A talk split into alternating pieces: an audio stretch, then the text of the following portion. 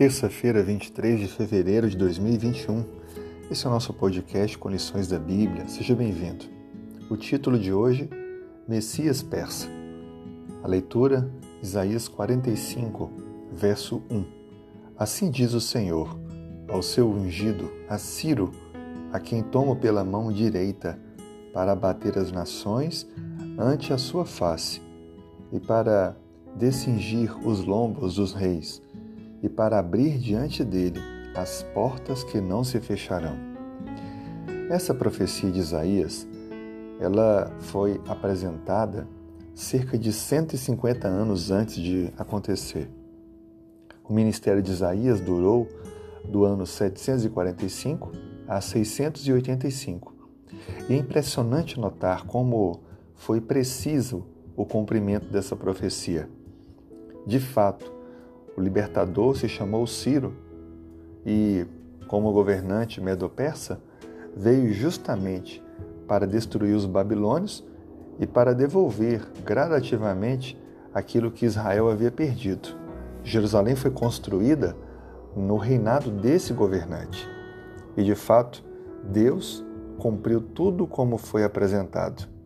É impressionante notar que não se tinha a menor noção ou ideia de que algo assim poderia acontecer. Ciro foi escolhido por Deus para cumprir propósitos, mesmo não conhecendo a Deus, mesmo não sendo do povo de Deus.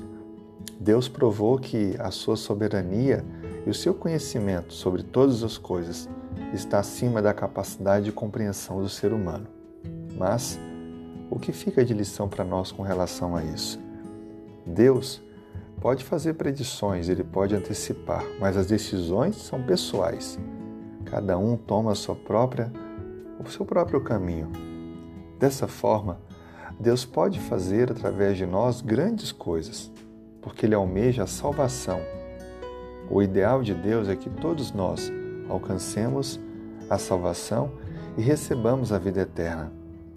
Pode ser que através da nossa jornada Deus queira nos colocar como seus ungidos para alcançar e libertar outras pessoas que ainda estão escravas do pecado.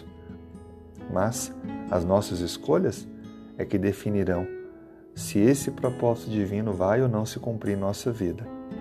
Hoje pode ser um dia favorável a esse cumprimento. Ao ouvirmos a voz de Deus, ao buscarmos, a meditarmos em Sua palavra e estarmos em oração Permita que Deus faça da sua vida um instrumento para alcançar outras pessoas.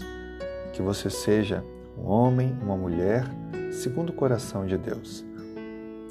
Pense nisso, assuma sua posição e se coloque totalmente nas mãos de Deus.